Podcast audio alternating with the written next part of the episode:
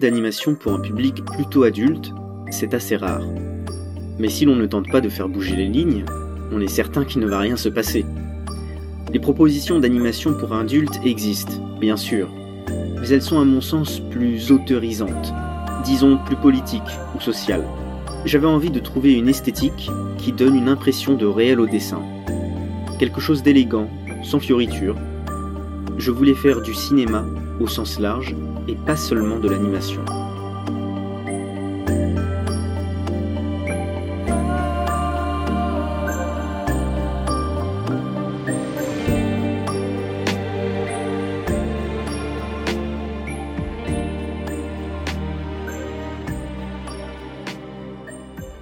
Eh bien, bonjour à tous. Bienvenue dans ce nouvel épisode d'un moment d'étonnement. Aujourd'hui, nous allons nous intéresser à Mars Express, sorti le 22 novembre 2023 au cinéma en France, avec en tête d'affiche, ou devrais-je plutôt dire en, voix d'affiche, Léa Drucker, Mathieu Amalric, Daniel Njolobé ou encore Sébastien Chassagne. On nommera les compositeurs de ce film, que sont Fred Avril et Philippe Montaille, et grand merci au réalisateur Jérémy Perrin, qui m'a offert l'accroche de cet épisode. On n'oubliera pas Laurent Sarfati, son co-auteur. Mars Express, de quoi ça parle? En l'an 2200, Aline Ruby, détective privé obstiné, et Carlos Rivera, son partenaire Android, sont embauchés par un riche homme d'affaires afin de capturer sur Terre une célèbre hackeuse. De retour sur Mars, une nouvelle affaire va les conduire à s'aventurer dans les entrailles de Noctis, la capitale martienne, à la recherche de Jun Cho, une étudiante en cybernétique disparue. Noctis est leur ville, une utopie libertarienne rendue possible par les progrès en robotique, emblème d'un futur tourné vers les étoiles. Au fil de leur enquête, ils seront confrontés aux plus sombres secrets de leur cité. Ces institutions corrompues, ces trafics, ces fermes cérébrales, et les magouilles des toutes puissantes corporations. Mais des tueurs cyber augmentés ont eux aussi pris pour cible Juncho. Aline et Carlos se lancent dans une course désespérée pour sauver cette jeune femme qui, sans le savoir, détient un secret capable de menacer l'équilibre précaire sur lequel repose leur civilisation.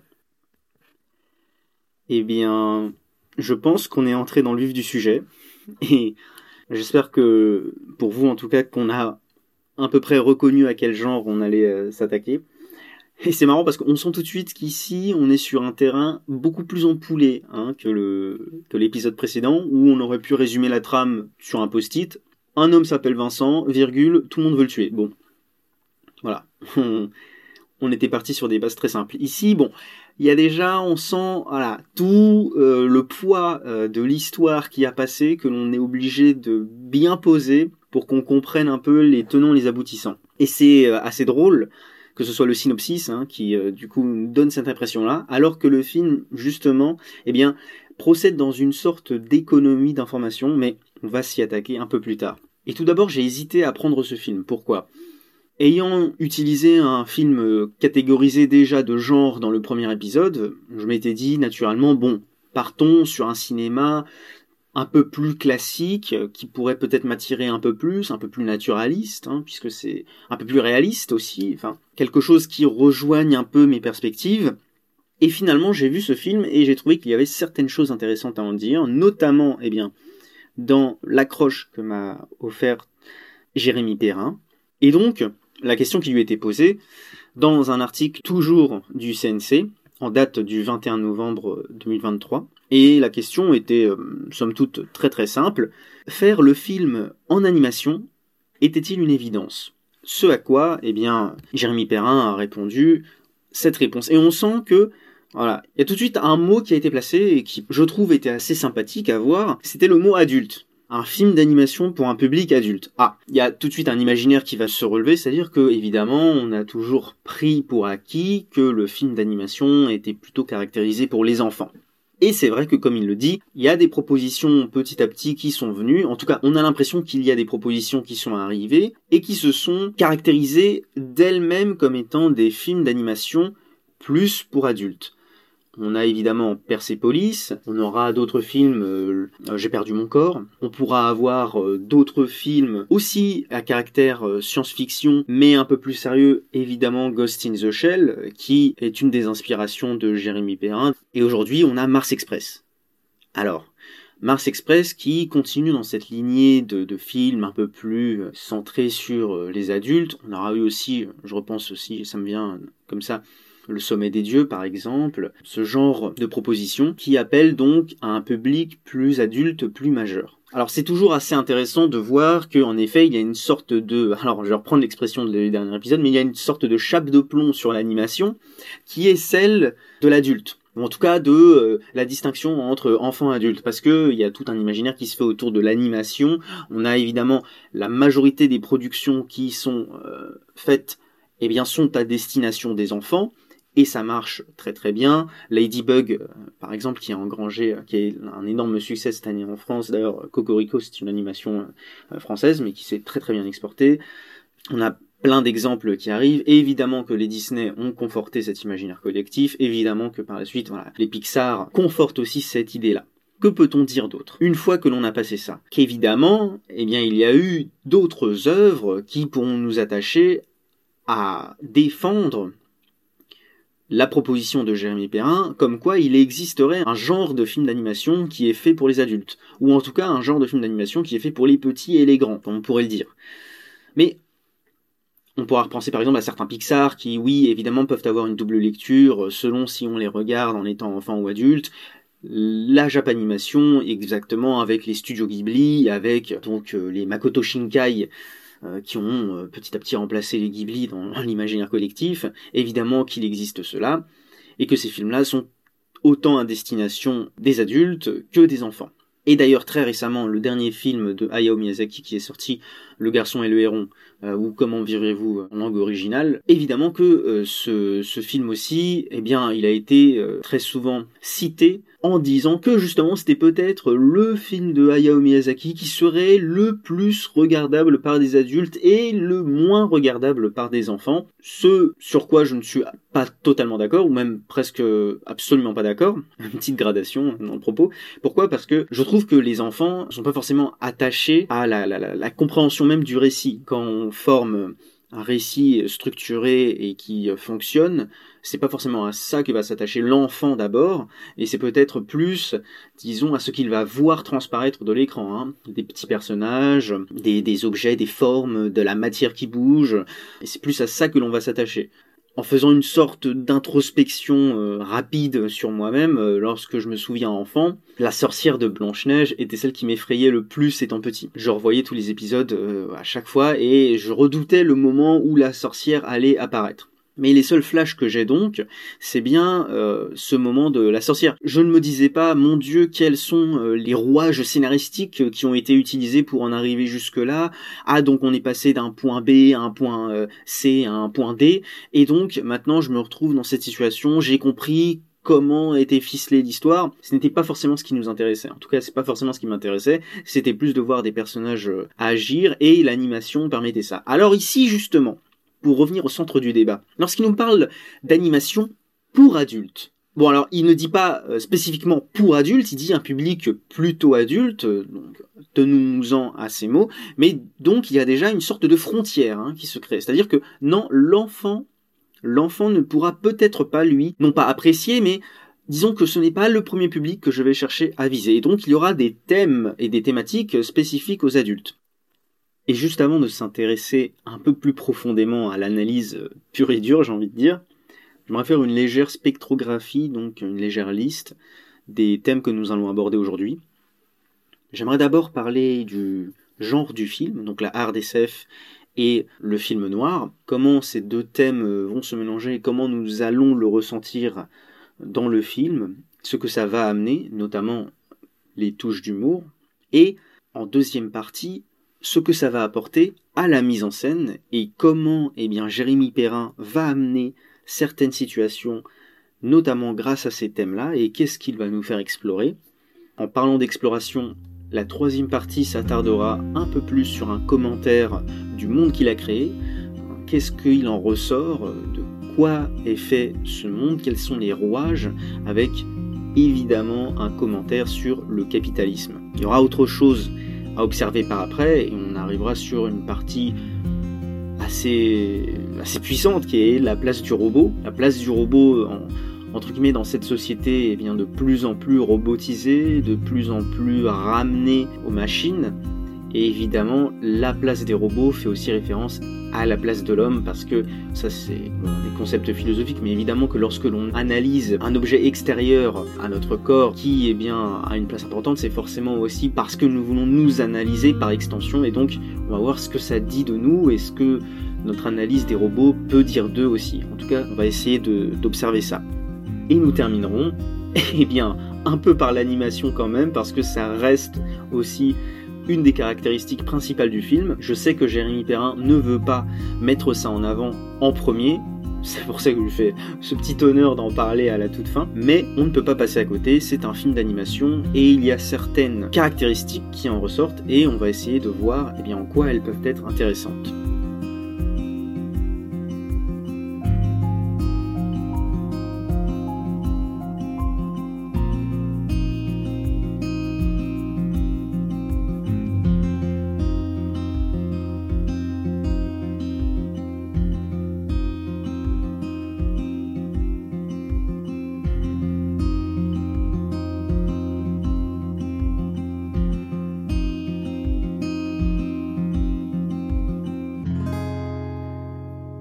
Alors, intéressons-nous un peu au genre que veut donner Jérémy Perrin son film, Mars Express. Ces genres que sont la RDSF et le film noir, le polar. Alors la RDSF, c'est un genre que lui-même explique comme étant sous-exploité dans le cinéma. Et c'est vrai que lorsque j'y repense rapidement comme ça, n'étant pas euh, foncièrement un fan pur et dur de SF, euh, je n'ai pas d'exemples qui me viennent instinctivement en tête.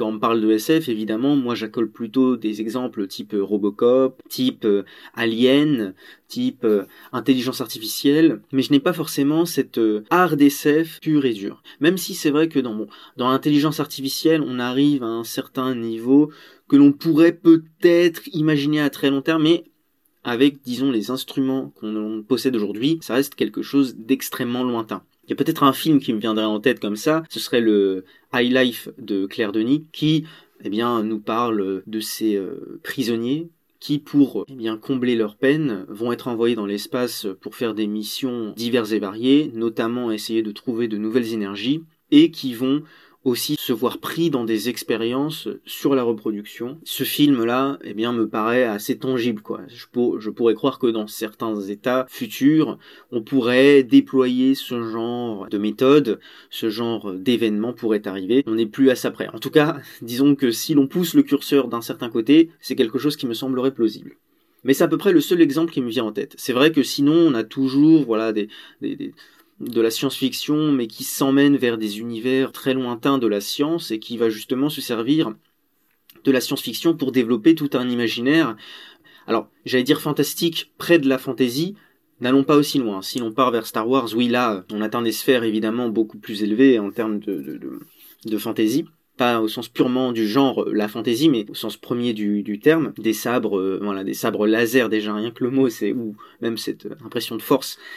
Bon, c'est des, phénomènes qui sont tout de suite beaucoup moins ancrés euh, dans une réalité. Ici, Jérémy Perrin essaye d'ancrer donc son récit dans la réalité et tente une sorte de projection vers ce que notre futur euh, pourrait ressembler. Et dans le futur de Jérémy Perrin, en tout cas celui qu'il a programmé pour son film, on conquiert Mars. On conquiert Mars et donc on a deux civilisations, c'est-à-dire la planète Terre et la planète martienne, et on a réussi à aller sur Mars. Et alors ça déjà, c'est assez intéressant sans être intéressant, c'est-à-dire qu'on a déjà vu ça. C'est pas quelque chose que l'on découvre.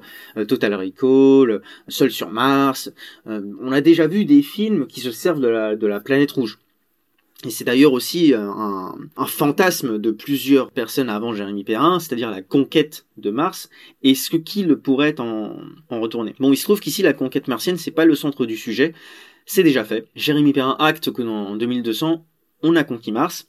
Et c'est même pas forcément l'essentiel, puisque le titre même du film l'indique, c'est vraiment pas ça qui va nous intéresser, puisque Mars Express représente la compagnie spatiale qui va faire le voyage de la Terre à Mars, donc Mars Express, c'est-à-dire qu'il y y a une industrialisation qui est passée derrière, il y a eu une capitalisation aussi de l'ingénierie, c'est-à-dire que voilà, on est assez développé, on peut faire des voyages entre la Terre et Mars, on a le savoir nécessaire, on a les capacités nécessaires, et en tout cas c'est quelque chose qui serait plausible. Et donc on est tout de suite plongé dans cet univers assez vraisemblable et il y aura évidemment plusieurs éléments propres qui vont être développés. La, ville, par exemple, s'appelle Noctis et c'est une région qui existe vraiment. Elle s'ancre dans une réalité, c'est-à-dire que elle a été nommée par les scientifiques euh, Noctis Limbyruntus, hein, si je dis pas de bêtises, et ils ont voulu s'attacher à reprendre les mêmes termes donnés par les scientifiques. Il y a plusieurs sortes de technologies utilisées dans le film qui vont aussi émaner d'un réel que l'on pourrait très bien imaginer. Je donne un exemple, mais celle qui est le plus utilisée dans le film, c'est la télépathie la télépathie qui marche tout simplement avec une sorte de, petite puce que l'on va implémenter derrière son oreille et qui va permettre eh bien, de lire dans les pensées, ou en tout cas de recevoir les pensées et d'émettre nos pensées vers un individu quelconque. Cette technologie, eh bien, c'est vrai qu'en la regardant, je me dis pas, bon, c'est quelque chose de totalement ubuesque, jamais de ma vie je ne pourrais imaginer que ça arrive. Au contraire, euh, quand on voit, bah, bah, bon, je suis pas entrer dans ces débats-là, mais la 4G, la 5G, la 6G, bon, au bout d'un moment, on passera le cap des G euh, et on pourra se parler directement euh, l'un à l'autre dans la tête. En tout cas, c'est pas quelque chose qui, moi, me semble totalement irréaliste ou irréalisable. Les, euh, les chemins, par exemple, ça, ça me vient comme ça, mais les voitures qu'ils utilisent, évidemment, on pense tout de suite au modèle Tesla, donc les voitures automatiques, avec les longues lignes d'autoroute qui relient les différentes villes à l'intérieur même de Noctis, ça rappelle beaucoup l'espèce de tube que voulait créer Elon Musk pour relier ben, plusieurs réseaux et notamment pour passer sous l'océan Atlantique. Donc voilà, il y a beaucoup de choses qui rappellent des inventions, le progrès scientifique qui a lieu bah, sous nos yeux. Et donc cette projection-là fonctionne, je trouve en tout cas,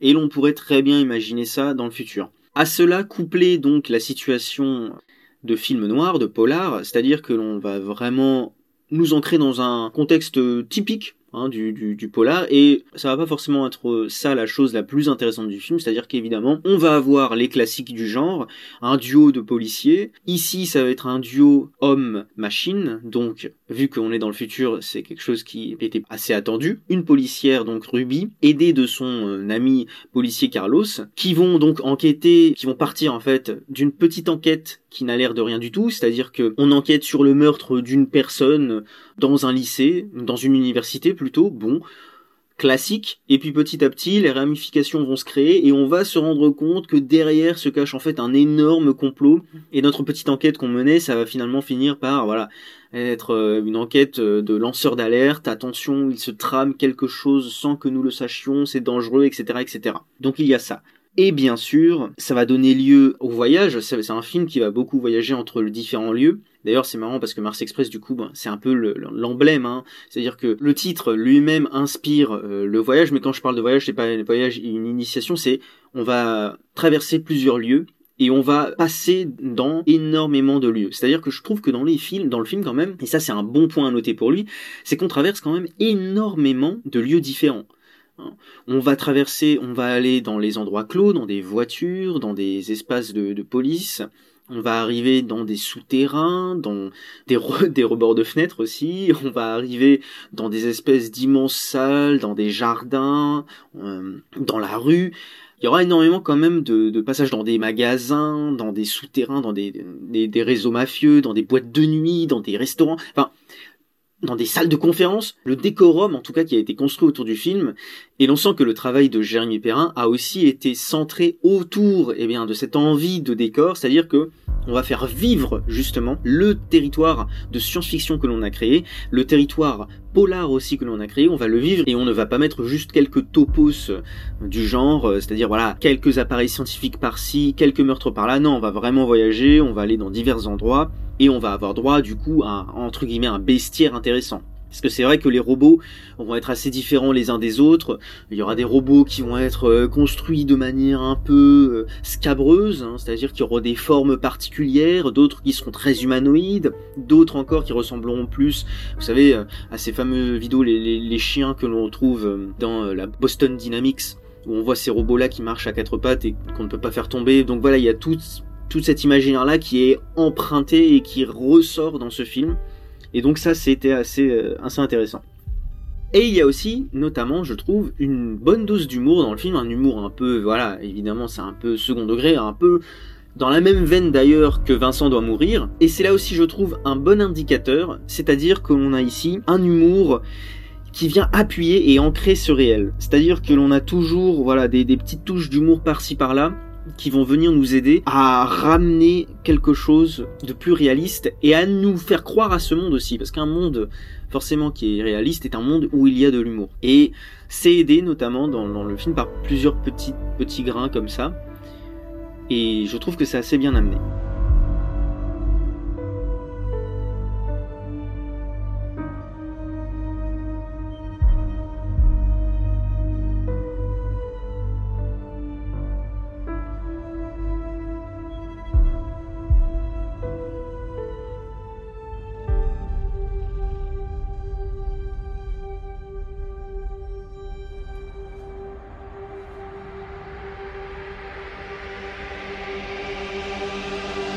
Mais alors, qu'est-ce que cela va apporter à la mise en scène?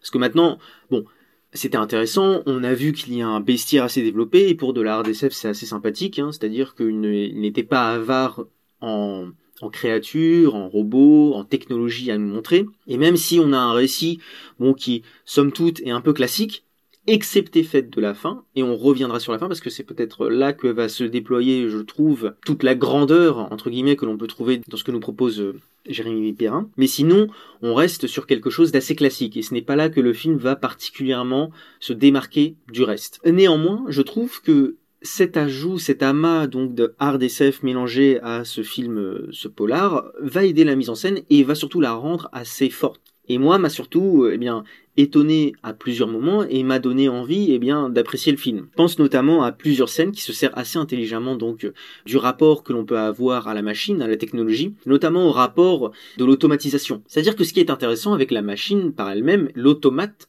le principe même du robot, est qu'il est mu lui-même par une autodétermination, c'est-à-dire que, eh bien, il est autonome à sa propre action, c'est-à-dire qu'il n'a pas besoin eh bien, de, se, de se reposer, il n'a pas besoin de réfléchir à quelque chose, c'est-à-dire que il fait simplement. Le robot, c'est de l'action. C'est-à-dire qu'il va faire, il va agir, et il va être mu de lui-même par cette action. Et donc il va être autonome. Il n'aura pas besoin d'une conscience externe pour faire l'action. Alors, disons que une fois qu'il sera programmé, parce qu'avant évidemment qu'il y a eu pas mal de petites consciences qui ont insufflé euh, certaines directives, mais en tout cas, il, est, il y a toujours cet aspect d'autonomisation. Ce qui va donner lieu du coup à des scènes assez fortes. Hein. par exemple, lorsque eh bien il y aura euh, Ruby et Carlos qui vont être poursuivis dans un tunnel d'autoroute par des assaillants. Le véhicule va exploser. Et déjà, c'est une idée très sympathique hein, pour renforcer un peu donc ce côté de RDSF, c'est-à-dire que une roquette va arriver droit sur leur véhicule, tout d'abord, on a donc, eh bien, dans l'imaginaire futur, ce que seront les airbags en 2200. Eh bien, nous n'aurons plus donc cette espèce de d'amas de, plastique qui va insuffler très très rapidement euh, vers nous et vers nos corps pour éviter que nous ne rompions notre nuque. On aura à la place une sorte de liquide verdâtre qui va surgir de tous les pores de la voiture et qui va nous contenir dans une espèce de mousse euh, protectrice ultra forte. Et donc les deux personnages à l'intérieur du véhicule seront pris dans cette mousse pendant que le véhicule fera des tonneaux pour arriver sur le bas-côté de l'autoroute. Et une fois que ce véhicule arrive sur le bas-côté de l'autoroute, ce qui est assez drôle, c'est que déjà nous aurons comme un damier qui va s'allumer, un damier de plusieurs couleurs, donc une couleur rouge, qui font que les véhicules automatiques arrivant eh euh, par l'autoroute vont eh bien, automatiquement éviter les pixels rouges, le damier rouge, avec ce véhicule qui sera euh, accidenté. Et on pourrait se dire que c'est fini, mais non, les hommes de main, les ennemis, arrivent sur le côté et commencent à mitrailler l'intérieur du véhicule. Et là, on se dit, wow, compliqué, est-ce qu'ils vont survivre? Évidemment, puisqu'il y a cette mousse qui est ultra protectrice et qui les protège des balles. Et là, on se dit, bon, on est dans une situation un peu complexe, mais comment vont-ils s'en sortir, etc. Il y a des choses qui, vont sûrement arriver, mais bon, ils sont bloqués, mais au moins ils ne vont pas se prendre de coups. Que nenni. Que nenni, puisque c'est à ce moment-là que eh bien le système euh, robotique donc de l'autoroute se met en charge et donc les aides qui vont venir vers eux ne sont absolument pas humaines, elles sont toujours robotiques et ce sont des aides qui ont été programmées pour justement les sortir eh bien de leur cocon verdâtre pour justement qu'ils puissent aller sur le bas-côté et sûrement appeler de l'aide ou rentrer par eux-mêmes, euh, que sais-je encore. Et là, l'aspect génial, c'est qu'il y a tout de suite un moment de tension qui est intense et que j'ai beaucoup apprécié, c'est-à-dire que l'on a ces fameux androïdes qui vont descendre et qui vont les sortir petit à petit de leur euh, cocon verdâtre avec les hommes de main qui attendent derrière très calmement, le temps que eh bien, les robots fassent leur œuvre pour pouvoir tuer très facilement Aline et son, et son, et son compatriote. Et c'était assez comment dire, assez jouissif à voir. C'est-à-dire que l'on sentait vraiment la tension de la scène avec les robots qui petit à petit, eh bien, faisaient descendre euh, cette masse verte avec un liquide ou que sais-je encore, et Aline qui derrière commençait à paniquer en ne sachant pas comment se tirer de cette situation. Et donc ça, pour moi, c'était vraiment une des scènes les plus intéressantes à observer euh, dans ce film. En tout cas, c'est celle qui me revient vraiment en tête euh, en y repensant. Une autre utilisation intéressante de la technologie, c'est par ce principe d'oreillette. C'est-à-dire qu'à un moment, on a la fameuse scène, et là, j'ai trouvé ça sympathique de jouer avec justement le, genre du polar, parce que quand on a le polar, on a la scène de meurtre. Hein, on a forcément une scène de meurtre, plusieurs scènes de meurtre dans un polar, avec les policiers qui arrivent, état des lieux, on parle à des euh, potentiels euh, témoins qui ont pu voir le meurtre, on leur pose des questions, on va voir un tel qui connaît ça, on va voir un tel qui est arrivé le premier sur les lieux du crime, on va voir la police criminelle qui regarde le corps, euh, qui prend des photos et qui vous dit oui, alors il a été frappé dans le dos, donc euh, euh, il n'a pas pu se défendre, il n'a pas pu se retourner, etc. Il y a toujours, voilà, cet imaginaire qui va se développer. Ici, à un moment, on arrive sur une scène de crime, classique, bon déjà c'est un robot qui, qui est mort, et on a les personnages qui sont euh, tous centrés autour du robot. Et ce qui est bien, c'est que l'animation ici va servir, et je vais déjà commencer un petit peu mon incise à parler de l'animation, c'est-à-dire que on a une animation qui est assez rigide, je trouve, et qui va aider à ancrer euh, les personnages dans une sorte de posture, dans une sorte de rigidité et donc qui va donner un ton pluraliste. Et ce que l'animation aide ici à faire, c'est créer un petit effet de surprise, un petit contre-pied, parce que lorsque Ruby, Aline, pardon, plutôt, j'ai envie de l'appeler Ruby, je sais pas pourquoi, je vais continuer sûrement de l'appeler Ruby, veuillez m'excuser, mais lorsque, donc, Aline arrive dans la scène de crime, elle est accompagnée d'un, d'un policier, un autre humain. Et donc ils arrivent ensemble sur la scène de crime et on a un petit moment de silence ou un petit moment d'observation où Aline comme ça descend, elle regarde un peu à droite, elle regarde un peu à gauche et on observe qu'un policier est en train d'interroger un potentiel témoin et donc on l'entend surtout parler, et Aline se retourne vers son camarade policier, qui lui a un regard assez concentré. Il y a un petit moment dans la scène de, de suspens, un petit moment de suspension, où l'action euh, est un peu plus lente, et d'un seul coup, Aline se retourne vers son collègue et lui dit "Excuse-moi, j'étais pas dans la dans la conversation, tu m'as pas invité." Et là, le policier s'excuse et tout de suite, il l'ajoute dans la conversation ce qui s'apparente à une, conversation Zoom, mais qui se fait du coup via leurs puces qui sont intégrées dans, dans leur tête, en tout cas à l'arrière de, de leur oreille. Et j'ai trouvé ça très très fort. Je trouvais, ça très très fort, puisque du coup, comme dans euh, tous les polars, moi j'attendais forcément, je me disais, ah bon, on va s'intéresser au témoin, à ce qu'il a à dire, parce que c'est sûrement intéressant. Il s'avère qu'en réalité, pas du tout, c'est pas du tout intéressant. C'était sûrement euh, une personne qui vivait. Alors, il se trouve qu'on était dans un environnement assez pauvre, donc il s'agissait d'une personne qui vivait à côté et donc son discours n'était pas forcément très utile pour faire avancer l'enquête. Et en réalité, là où l'on pensait que tout était immobile et qu'on attendait justement un mouvement d'animation, c'est-à-dire que dans la, réalité, on aurait vu les policiers parler entre eux euh, à voix haute, l'animation est d'ici bizarrement à ne pas animer ce qui est au centre de l'action. L'animation était figée. Elle était figée et en réalité, ce qui était animé ne transparaissait pas à l'écran, ce qui était animé, c'est-à-dire la conversation des différents policiers, des différents membres de l'équipe qui observaient le cadavre, la conversation qui, elle, représentait bah, du coup la seule action euh, vraiment euh, qui bougeait dans le cadre, eh ben, elle n'était pas présente elle, a été présente au moment où Aline justement a demandé eh bien, à son collègue de l'intégrer dans la conversation et à partir de ce moment-là, eh bien, euh, la, la, scène que l'on pensait très calme est devenue en réalité assez bruyante et avec plusieurs policiers qui étaient autour et qui se constituaient justement dans plusieurs thèses de comment le robot a été tué, etc. Qu'est-il advenu du corps, blablabla. Bla, bla, bla, Et j'ai trouvé ça assez fort déjà de faire comme une sorte d'anti-animation avec un cadre très posé, un cadre très calme au contraire de ce qu'on a l'habitude de voir. C'est une, je trouve, euh, des, qualités de l'animation de, Jérémy Perrin. Alors, pour terminer rapidement, il y a aussi, donc, euh, on a pu voir ces, phénomènes technologiques, mais il y a d'autres effets qui sont intéressants. Il y a évidemment le double robot qui vient, c'est-à-dire que une fois qu'elles ont retrouvé la personne qu'elles cherchaient, on se rendra compte qu'elle avait réussi à se dédoubler en un robot, c'est-à-dire à, à, vendre son, son aspect physique pour le replaquer euh, sur un robot. Donc on aura cette scène d'interrogatoire entre guillemets avec deux personnes dont l'une étant humaine et l'autre étant le robot.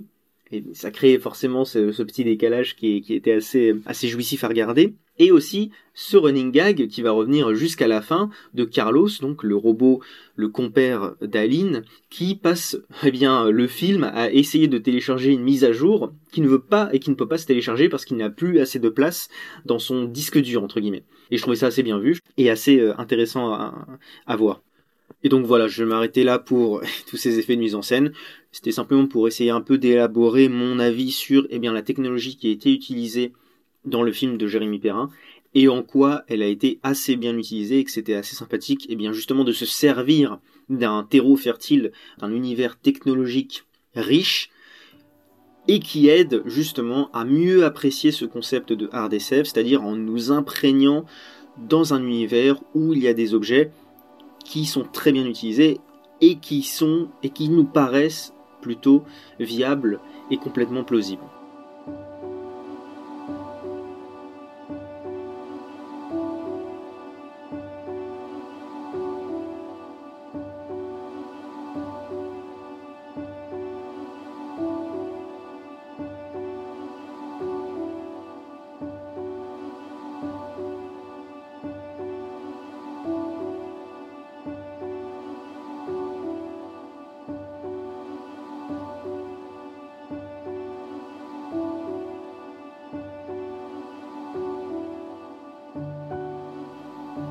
Maintenant aux abords, j'ai envie de dire, du, contexte de l'histoire, le lore, euh, comme vous pourrez l'appeler dans un certain milieu euh, de l'heroic fantasy.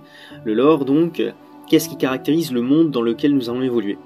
Alors la particularité évidemment de la science-fiction, c'est qu'il faut donc un peu expliquer, ou en tout cas, il faut rendre compte du monde dans lequel nous allons évoluer. Hein, c'est ce principe de projection, on va être projeté donc un corps qui va changer d'un de point de départ, c'est-à-dire qu'on va partir évidemment d'une base que l'on connaît, c'est la base présente, donc la base notamment pour ce qui est de la RDSF, la base scientifique que l'on a, et on va se projeter vers un avenir certain, ou en tout cas qui nous paraîtrait plausible. Et donc, on va retrouver des éléments que nous connaissons, mais transformés, changés, améliorés. Ça va être le cas des moyens de locomotion, ça va être le cas de certains moyens, des outils de télécommunication notamment, certains vêtements, etc. On trouvera d'ailleurs une espèce d'influence euh, cyberpunk, une espèce d'influence comme ça, euh, dans ce genre de veine futuriste. Et donc voilà, c'est ça qui va nous intéresser franchement dans le récit. Mais il n'y a pas que ça. Il n'y a pas que ça parce que évidemment dans la RDSF on pense tout de suite à un phénomène donc d'outils technologiques qui vont grimper en standard et qui vont faire évoluer drastiquement la société. On l'a évidemment avec les moyens de locomotion, comme je l'ai dit, la conquête martienne, avec une volonté de rendre réelle aussi cette conquête martienne. On sait, comme je l'ai expliqué un peu plus tôt, que Noctis existe, que c'est une région qui existe sur Mars, que cela serait probablement par cet endroit que les colons arriveraient, et on a, sans réellement nous expliquer, un déroulé des événements qui ont pu arriver à Noctis, c'est-à-dire que quand on va revenir et qu'il y aura une enquête avec la découverte de ce cadavre dans le vieux Noctis, comme on l'appellera dans le film, on découvrira justement qu'il s'agissait ici voilà, des premières cavités des premiers colons qui sont arrivés et on entrera dans des espèces de grottes, des souterrains délabrés, etc. Et on comprendra qu'en fait, plus on s'approche des grottes, plus on s'approche d'une certaine population pauvre et plus on s'en éloigne et plus on se rendra compte que c'est une certaine population aisée qui a pu s'en éloigner justement, eh bien, de par euh, sa fortune, sa richesse, sa puissance, son pouvoir. Et donc il y aura voilà cette espèce de gentrification, euh, une pauvreté qui va entourer eh bien les cavités rocheuses et donc cette espèce humaine qui va devenir troglodyte, comme un espèce de d'halo qui va partir en son centre eh bien de la pierre pour s'écarter jusque dans les plaines arides qui auront été traitées retraités, surtraités, pour que les gens puissent y vivre. Et comment faire pour les traiter, retraités, surtraités? Eh bien, il faut débourser de l'argent. Il y a tout cet aspect aussi géographique qui a été pris en compte dans la construction de ce monde. Mais dans tout ce que j'explique ici, en fait, le, ce qui est proprement intéressant et ce qui moi m'a fait euh, bah, assez plaisir en regardant le film, c'est que tout ce que je viens de dire, eh bien, à aucun moment dans le film on nous l'a expliqué. À aucun moment c'était quelque chose qui était disons, euh, mis sur une pancarte où on a eu deux personnages qui dialoguaient dans une voiture, etc., et qui nous disaient ah oui, tu te rappelles cet endroit où les premiers colons sont arrivés et qu'ensuite, eh bien finalement petit à petit on s'est extradé de ces cavités rocheuses et qu'on est venu jusqu'à des plaines, machin, etc. Ah oui, ah, les riches ils ont ça, les pauvres ils sont là-bas, machin. À aucun moment on a eu ça. À aucun moment on a eu ce genre d'explication. Et c'est par là que je voulais intervenir, c'est que c'est assez quand même, euh, c'est pas, c'est pas que c'est pas commun, mais c'est quand même assez marrant de faire un film centré sur un genre de science-fiction, spécifiquement encore dans la science-fiction de la RDSF, en retirant du coup des éléments d'explication. C'est-à-dire que c'est marrant, c'est on nous, on nous met dans un, un, jus qui nécessiterait pour le comprendre eh bien beaucoup d'attention, beaucoup euh, de détails, et on nous en donne, on nous donne beaucoup de détails à profusion, et à l'inverse, eh bien, on va justement nous faire une économie d'informations pendant tout le film et le film va essayer de faire confiance justement eh bien, à, l'attention du spectateur. Et de ce point de vue-là, c'était bah, assez sympathique de ne pas devoir eh bien nous tenir la main tout du long. Je pense que certains seront peut-être un peu désarçonnés par euh, ce parti pris, à vouloir vraiment se concentrer sur eh bien le récit, le récit d'enquête avant tout. C'est-à-dire que si en effet on a un récit de hard SF, on ne va pas tant se concentrer sur la hard SF que sur le polar. C'est vraiment sur le polar que l'on va se concentrer sur l'enquête. Et la hard SF ne va que tapisser en fait ce qu'il y arrive, ce qu'il arrive au personnage et ce qui est autour donc de cette science-fiction. Et c'est vraiment le polar qui va centraliser. Au centre, nous avons le polar, et ce qui l'entoure va constituer la science-fiction. Et on sent pourtant qu'il y a un, véritable amour de la science-fiction, et c'est assez sympathique et c'est assez agréable de voir que, eh bien, on va pas vouloir se concentrer autour d'un monde et que on n'a pas à faire ici. Jérémy Perrin n'est pas, alors il l'est un peu quand même, mais il ne veut pas nous montrer à quel point c'est un architecte de génie. À quel point il s'est dit, oui, non mais attendez, moi, moi je vais pas faire un film comme les autres, je vais faire un film de science-fiction et en plus vous allez voir que le monde que je fais, à quel point il est bien foutu quand même. Ah, il est bien foutu il est bien foutu, regardez bien, hop, là j'ai mis des trucs que vous n'arrivez même pas à voir, vous savez pas ce que c'est, hop, la ville on débarque ici, il y a des vaisseaux spatiaux qui sont constitués à partir des plans que j'ai récupérés de la NASA, etc., pour des véhicules qui pourront être a priori produits dans les 30, dans la trentaine d'années. Moi j'ai tout prévu. J'ai tout prévu, les robots, je connais un peu les spécificités, les capacités, etc., les androïdes, humanoïdes, non humanoïdes, je sais exactement à quoi ça va ressembler, tout est parfaitement huilé, coordonné, il n'y a aucun problème. Non il n'est jamais dans cette posture-là. Au contraire, il va toujours essayer de préserver plutôt le récit même de son, euh, de son monde, ce qui est un parti pris, ce qui est intéressant. Et ce que j'aime bien, c'est qu'il n'a pas été dans le versant opposé de se dire je vais tout leur expliquer et on va se plonger à fond dans le monde. Ce qui aurait pu être bah, une idée intéressante, mais dans ce cas-là, il ne serait peut-être pas allé vers la même fin, vers le même optique. Ceci étant dit, cette volonté de ne pas l'imposer, elle se ressent durant eh bien, tout le film, et ça va justement récompenser, je trouve, l'assiduité du spectateur qui va lui eh bien, essayer de trouver euh, lui-même les liens qui se font à travers le monde. Et c'est d'autant plus aidé bah, dans la mise en scène, puisqu'on ressent vraiment que les personnages, eux, sont habitués à ce monde. Ça donne une espèce de tangibilité, et ça donne une impression, évidemment, encore une fois, je vais lâcher le mot, de réalisme. Et c'est d'autant plus agréable pour nous, eh bien qu'on a l'impression que ce monde pourrait arriver. Pourrait arriver pourquoi? Eh ben parce que finalement, bon, on aura assez vite le terme dystopique qui va arriver en bouche, hein, dystopique, voilà, un monde, un futur euh, eh qui pourrait euh, se tourner vers les grandes firmes, les grandes corporations.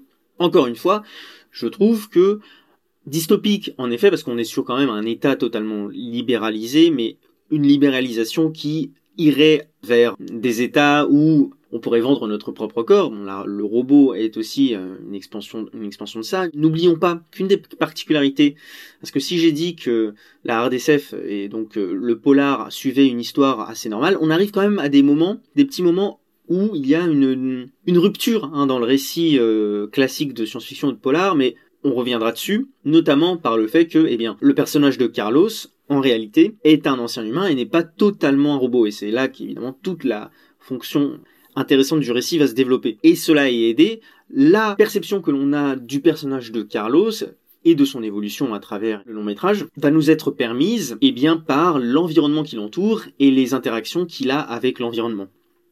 En ce qui concerne, pour revenir dessus, des grandes corporations, des grandes firmes qui vont petit à petit euh, dominer le monde, on est plus ou moins dans une étape de notre histoire, euh, début du XXIe siècle, où ces grandes firmes, ces grandes corporations atteignent des puissances égales, si ce n'est supérieures, à certains États du monde. Je ne vais pas les nommer.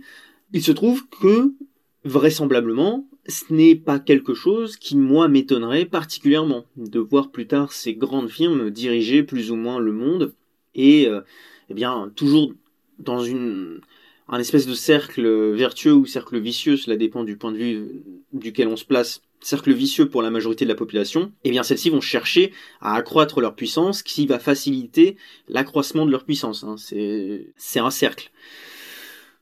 Eh bien, ça, nous l'avons complètement ici, avec un État qui est ultra libéralisé. On, on, voilà, on ce corps où il y a les robots qui servent toutes les utilités. Donc, on pourra trouver des robots sexuels, on pourra trouver des robots qui vous font la vaisselle, des robots tueurs, etc. Et tout cela va se mélanger dans une espèce de tambouille où, eh bien, on sent qu'il y a euh, aussi des luttes qui vont se créer. Il y aura une lutte pour l'extermination des robots, par exemple, lorsque l'on arrive à la fin du récit.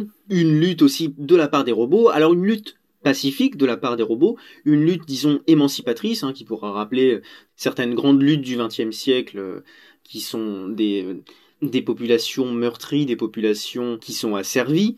Par exemple, Gandhi dans la décolonisation, par exemple Nelson Mandela, évidemment pour les figures les plus connues, Martin Luther King, puisque évidemment la figure du robot, et je croque un peu déjà sur la partie suivante, la figure du robot est celle de la créature qui est asservie à l'être humain ici, mais si ça avait été dans la condition noire, on aurait pu dire l'homme blanc, si ça avait été dans la condition féminine, on aurait pu dire l'homme, dans le cas des animaux, euh, l'homme avec un grand H, si tant est qu'il existe. Et donc ici on le ressent bien. Et d'ailleurs, on ressent aussi cette manne du, du capitalisme, du libéralisme, appelez-le comme vous voulez, donc cette force, en tout cas économique et cette force mercantile, parce qu'on la sent vraiment, puisqu'à un moment, on nous présente justement voilà ce grand mania, ce grand patron dans une scène anodine, mais qui pourtant intéresse eh bien Jérémy Perrin qui va nous pointer euh, cette scène en, premier plan, donc qui va la prendre vraiment au premier degré, où eh bien on, observe que les robots, donc le métal, ce qui eh bien était la manne financière principale de ce nouveau monde, le robot, eh bien, va être remplacé finalement. Le robot est arrivé en 2200 par devenir obsolète. Il est devenu obsolète et il va être il va être remplacé. Il va être remplacé par quoi? Eh bien par quelque chose de beaucoup plus organique. Donc c'est intéressant de voir aussi que bah derrière ça, il y a toujours un peu cette euh, discussion comme quoi le capitalisme, oui, il réussit à se réinventer, mais il réussit surtout à se réinventer dans quelque chose qui était déjà inventé. Hein. Quelque chose, voilà, il, il se recycle lui-même dans une sorte de bouillie qui ne représente plus rien. Et on en arrive à créer, eh bien justement, ces sortes de de choses immondes, de choses informes. Ça pourrait rappeler bah, le film de Cronenberg, euh, Existence, qui eh bien justement aussi se servait, voilà, donc euh, alors pas dans le même but, mais on avait ces espèces eh bien d'artefacts euh, complètement organiques qui servaient, eh bien, qui remplaçaient les machines et on ne sait pas exactement comment ça fonctionne, mais il n'y a plus de, câbles, il n'y a plus de, fil électrique. voilà, c'est mon lexique euh, de la robotique. Hein. Voilà, câble, fil électrique, ça sera le maximum qu'on aura aujourd'hui. Mais bon, voilà, c'est remplacé certainement par des fibres nerveuses, euh, voilà, des, globules rouges, des globules blancs, que sais-je encore. Et d'ailleurs, ce qui est intéressant, c'est que l'on voit justement, et on sent un peu hein, dans quelle veine trempe euh, Jérémy Perrin, c'est-à-dire que on voit par la suite eh bien, que ces nouvelles inventions, elles sont tout aussi dysfonctionnelles que celles qu'il y avait avant, que les robots, qu'elles sont pas forcément meilleures, qu'elles sont peut-être même parfois moins bien, mais que c'est en tout cas une sorte euh, de polish. C'est-à-dire qu'on a, on a un peu récuré, on va oh bon, avant on avait les machines, et ben maintenant on, on, a créé un nouveau truc qui va juste servir à nous, à nous emplir les poches, et si on n'a plus besoin des robots, pour justement créer un effet d'appel, hein, c'est juste ça, hein. si on efface les robots de la carte, les gens auront forcément besoin d'acheter nos produits pour remplacer ce que les robots faisaient avant. Et donc voilà, bon, c'est la, destruction créatrice, hein, comme on pourrait l'appeler dans, dans les cours d'économie. Bon, c'est ça aussi ce nouveau monde, c'est que bah on voit toute l'emprise du, euh, du, capitalisme, mais qui ne fonctionne toujours pas. Et d'ailleurs, absolument toutes les nouvelles machines organiques dans le film qui nous sont présentées, euh, ça peut aller de la petite oreillette jusqu'à la machine finale donc que le grand mania patron a créé, c'est un espèce de machine d'autodéfense énormissime qui rappelle un peu d'ailleurs celle de Robocop, eh bien on se rend compte qu'à la fin en fait finalement celle-ci n'est pas foncièrement plus efficiente qu'un vulgaire robot, entre guillemets vulgaire, et on reviendra sur ce, ce terme-là, parce que ça aussi c'était marrant, mais le vulgaire robot Carlos, quoi. Carlos réussit à s'en débarrasser à la toute fin. On voit donc une certaine limite, et encore une fois, cela vient appuyer un certain défaillement, euh, encore une fois, de ce consumérisme lui-même eh bien, implémenté, lui-même créé de toutes pièces par le capitalisme, et ça montre tous les points faibles de cette future société, et évidemment, ça rappelle les points faibles que l'on connaît aujourd'hui. Et pour finir, donc, sur cette partie rapidement, c'était intéressant de ne pas s'appuyer sur une explication à outrance du monde qui nous entoure pour laisser justement à l'intelligence du spectateur eh euh, libre cours et lui laisser l'opportunité de trouver les réponses ou pas. Et d'ailleurs dernier détail, euh, c'est vrai que moi-même je n'ai pas tout compris, je n'ai pas tout suivi, je n'ai pas tout percuté. Ça ne m'a pas empêché d'apprécier le fond du propos même si on pourra en revenir, cela concerne pour moi un petit défaut du film et qu'on abordera sur une des parties qui va suivre.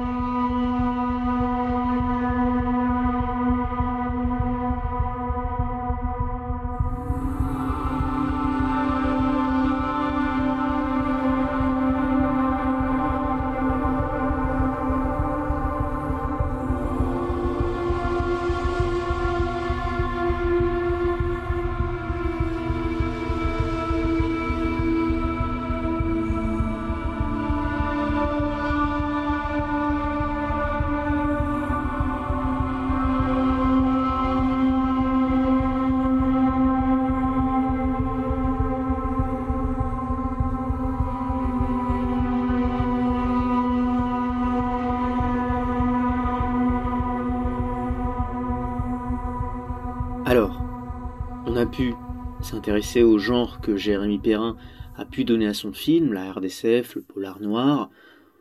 On a observé quelques éléments de mise en scène qui justement ont été et ont pu être créés par cette euh, incise, donc cette volonté de nous plonger dans ce monde-là. On a pu voir qu'il l'a bien utilisé et que d'ailleurs ce même monde était riche, était fouillis.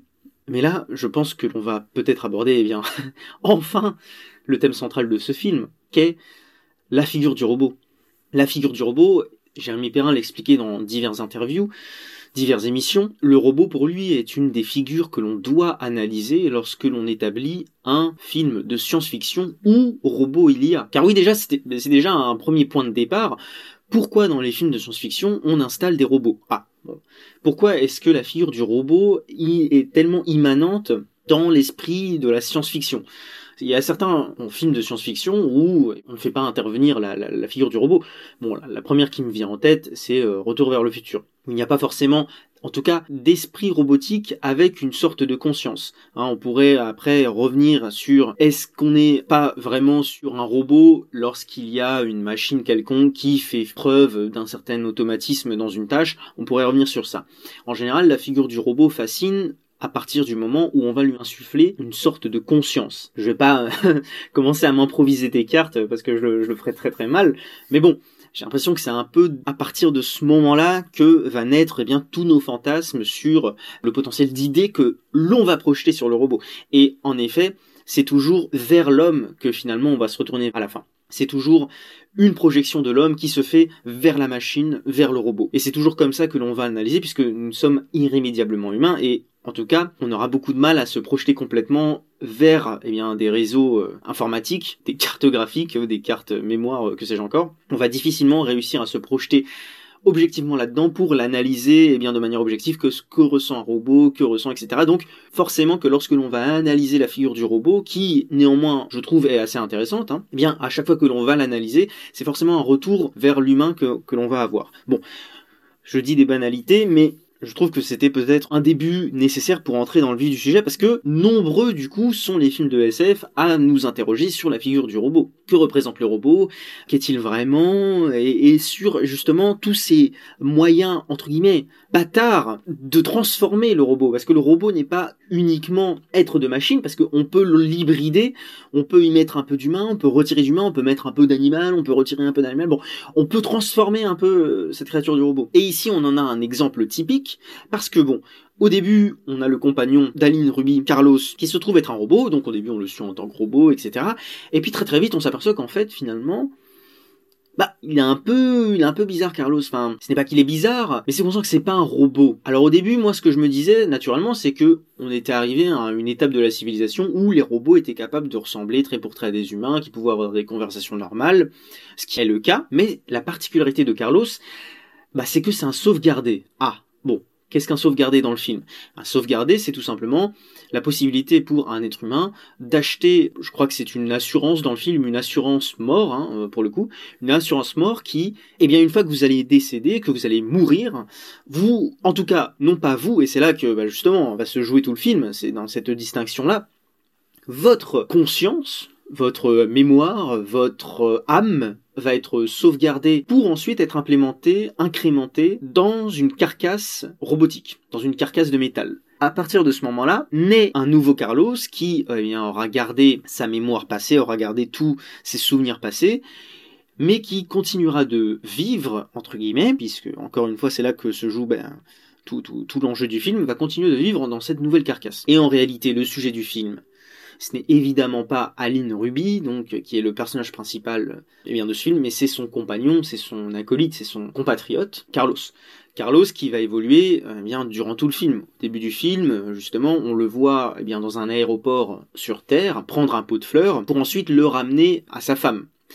Et donc c'est là, il y a tout de suite euh, une, scène assez forte, c'est que c'est là qu'on voit la, sorte de disjonction qui naît entre le Carlos homme et le Carlos robot, donc la nouvelle créature qu'il est devenu, si tant est que l'on puisse appeler cela une créature, une créature, en tout cas quelque chose qui n'est pas homme, qui n'est pas humain plutôt, c'est que lorsqu'il va offrir eh bien le pot de, fleurs à sa femme, qui était son ex-femme, eh bien il va, elle va s'interposer et elle va dire que euh, elle n'avait absolument pas envie de le voir, qu'il avait interdiction de venir les voir, et on va comprendre de fil en aiguille, parce qu'encore une fois cela ne sera pas explicité directement, on va comprendre que par son passé, dans son passé humain, il avait été violent avec sa femme, il avait eh bien eu un passé, euh, un passif dangereux, et quand eh bien le nouveau mari de sa femme arrive, il essaye de décocher un coup de poing et il va être bloqué par sa condition de robot, car en effet les robots dans ce monde-là obéissent eh bien au commandement d'Asimov.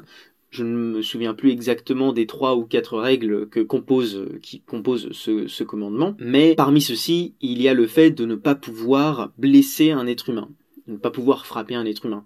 Et donc on sent ici toute l'impuissance même de la figure du robot, l'impuissance même de Carlos, qui d'ailleurs, justement, ne comprend pas totalement cette réaction de sa femme, parce qu'il essaye de se racheter, et en même temps, c'est là que naissent les premiers questionnements, c'est-à-dire que est-ce que on a encore affaire à Carlos Est-ce que c'est encore Carlos? Est-ce que Carlos est encore présent? Ou est-ce que finalement lorsque l'on incrémente une nouvelle conscience à un nouveau corps, est-ce que la conscience elle-même suffit à faire de nous un être humain? Alors, Descartes pourrait répondre à cela en disant qu'à partir du moment où l'on pense, bon, on est, si l'on est à partir de la seule et unique brique de la pensée, alors dans ce cas-là, on pourrait résoudre ce principe-là. Il se trouve que c'est bon. Le film pose ce constat-là de manière un peu plus complexe. C'est-à-dire que la figure du corps, quand même, le corps humain, c'est quand même quelque chose qui est rattaché, ce n'est pas, ce n'est pas une, entité que l'on va pouvoir décrocher si facilement de, de, notre conscience ou de notre être intérieur, si je, si je puis dire. Et on va justement ressentir cette différence-là parce que, eh bien, les robots ne sont absolument pas traités de la même manière que les êtres humains. Et donc il y a une dégradation dans la condition même de Carlos. Déjà dans la condition du corps qu'on lui accorde. C'est-à-dire que c'est pas un corps de robot, disons, euh, upgradé. Hein. C'est un corps standard. Et très certainement, encore une fois, ici on revient en propos sur le capitalisme, sur l'écosystème qui entoure eh bien les personnages, l'écosystème dans lequel ils vont évoluer en tout cas. C'est-à-dire que le corps qu'il a eu déjà, le corps de robot, il est pas exceptionnel. Il est pas incroyable et on le ressent dans l'animation. Il est très simpliste on voit des rouages, on voit un plastron en métal, sa tête est projetée grâce à un, hologramme. Donc c'est pas exceptionnel, c'est pas un corps de compétition, hein, comme on pourrait l'appeler. C'est pas une Tesla, ça serait pas une Tesla. Hein, euh, si tant est que Tesla produise des robots, voilà, ça sera une Punto, une Fiat, une Fiat Punto, mais ce sera pas euh, une Tesla ou que sais-je encore. Euh, avec ma connaissance en, en voiture étant très limitée. Mais voilà, donc il y a déjà ça, premièrement. Alors évidemment, on pourra me dire que oui, mais du coup ça reflète peut-être sa condition économique d'avant passation entre ces deux corps. Oui, mais ça note quand même quelque chose. Ça note que déjà par rapport aux autres robots, il ne fait pas partie du NEC plus ultra. Et c'est ça qui fait mal aussi, c'est que maintenant on va parler de toi à partir du NEC plus ultra et c'est là qu'on voit que eh bien euh, Jérémy Perrin a réfléchi à sa figure du robot parce que le robot dans toute sa condition, ça reste un objet. Ça reste un objet et ça reste un être qui n'a pas pleinement de droit. Et ça, c'est intéressant parce que on va plonger dans toute une dialectique qui va entrer dans ce même principe de libéralisation. C'est-à-dire que le robot va être le dernier chaînon, le chaînon manquant, hein, euh, devrais-je dire, de la longue lignée des libérations que l'on a eues à travers l'histoire et de donc cette philosophie de la libération qui va venir petit à petit à mesure aussi que l'humanité va évoluer et que l'humanité va progresser, eh bien, non pas dans la technique, mais dans la morale, si l'on peut appeler ça une morale. Parce que il est à rappeler qu'avant, les premiers esclaves, car les robots, hein, littéralement, dans le film, peuvent être considérés comme des esclaves, enfin, on aura des esclaves sexuels, on aura des esclaves qui vont servir dans les transports, et le robot va avoir énormément euh, d'images d'esclaves et de minorités. Une minorité souffrante, une minorité silencieuse qui ne peut pas se démunir eh bien, de, l'ordre de l'humanité. Et évidemment, pour construire mon propos, disons que dans la lutte, dans l'évolution donc cette lutte de la libération des minorités, on a eu dans l'histoire d'abord les esclaves humains, donc avec les populations euh, noires hein, qui se sont petit à petit émancipées, petit à petit libérées, notamment, je pense aux noirs parce que c'est la première image qui me vient en tête, vient ensuite les femmes, avec cette libération dans le XXe siècle qui est arrivée extrêmement tardivement, les femmes, et à la fin du XXe siècle, on commencera à parler des animaux.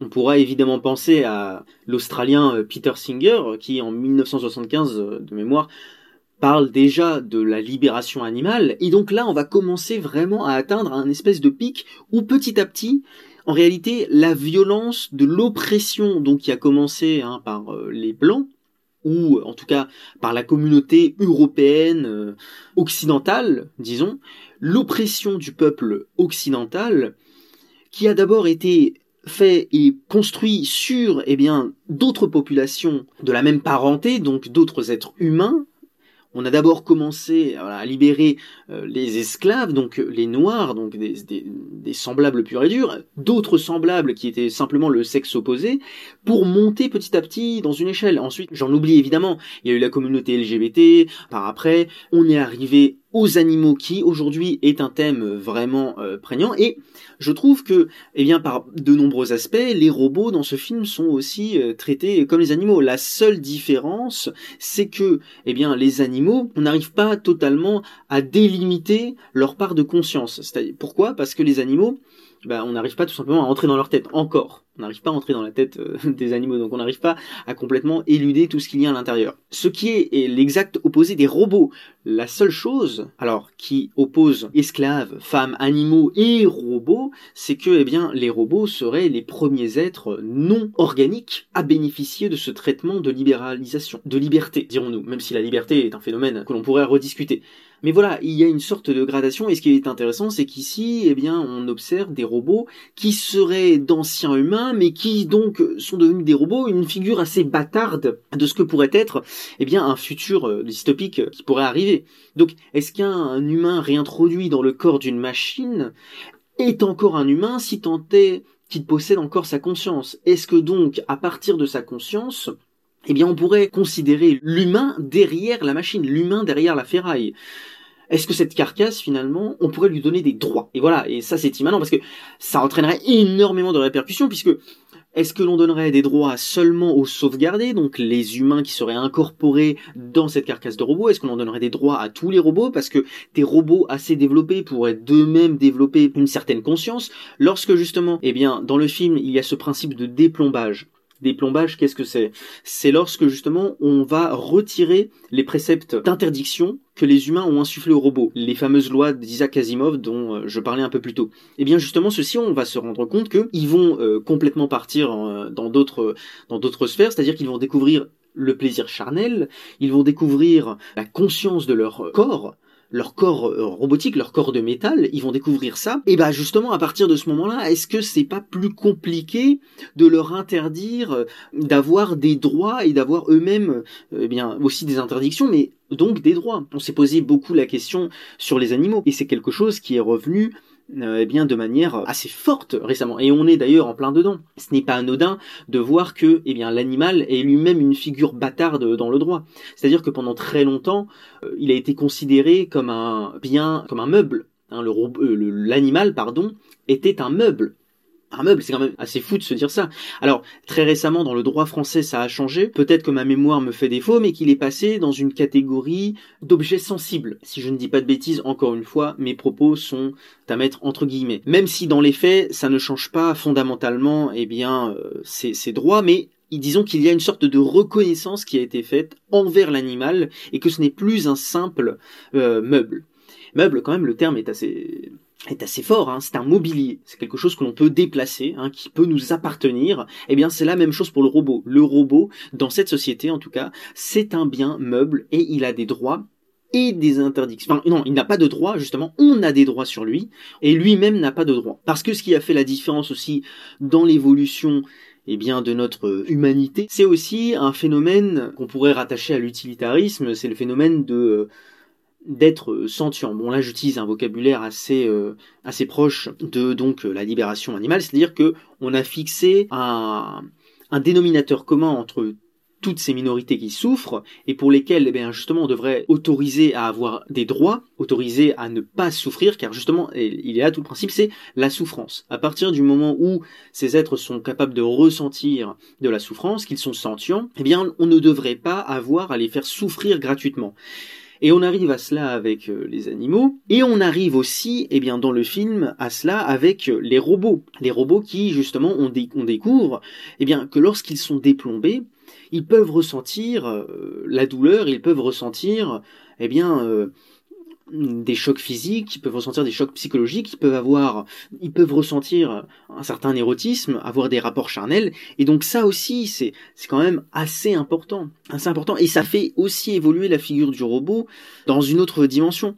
Et ça me permet de revenir rapidement sur un autre film qui est sorti la même année et dont plusieurs personnes ont pensé et ont parlé en, voyant ce film, c'est évidemment euh, The Creator euh, de Gareth Edwards, euh, si je ne dis pas de bêtises qui est sorti cette année, euh, et qui parlait aussi donc du robot en tant que eh figure qui allait s'émanciper. Et c'est vrai que ça fait quand même deux films cette année, bon, deux que j'ai vus en tout cas sur cette thématique, du robot qui devient une figure euh, pacifique. Alors ça existait aussi eh bien dans d'autres films, je pense à IA, euh, intelligence artificielle, qui elle aussi explorait la figure du robot en tant que euh, figure euh, pacifique, mais d'un autre point de vue, c'est-à-dire que le robot dans IA était plus centré sur la figure d'un enfant, et donc évidemment avec euh, ce rappel à Pinocchio, est-ce que cette figure peut devenir un vrai petit garçon, etc. Sur les deux films de cette année, on est plus sur une, vraiment une thématique de robots qui vont chercher un sens, en fait, un sens à leur existence.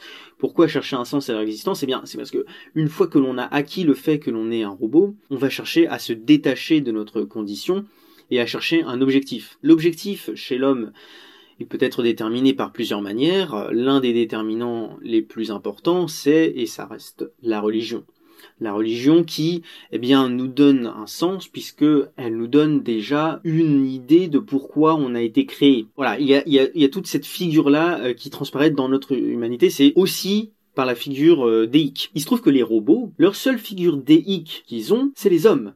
Et donc ils n'auraient aucun intérêt à s'en détacher, puisque justement ce sont nous qui les ont créés, et donc ils n'ont pas forcément de sens à développer. Le fait est que si Dieu est aussi une figure aussi euh, mystérieuse qu'intéressante, euh, c'est parce que, eh bien, elle nous dépasse. Hein. Dieu, Dieu nous dépasse. Et dire de Dieu qu'il nous dépasse, c'est déjà preuve qu'il nous dépasse, puisque par nos simples mots, on ne peut pas arriver à décrire Dieu puisque Dieu, Dieu dépasse même nos idéaux, nos idées, nos images. Dieu est, tout en haut. Le, robot, la figure du robot, quand même, il se présente lui-même face à un Dieu qui est dépassé.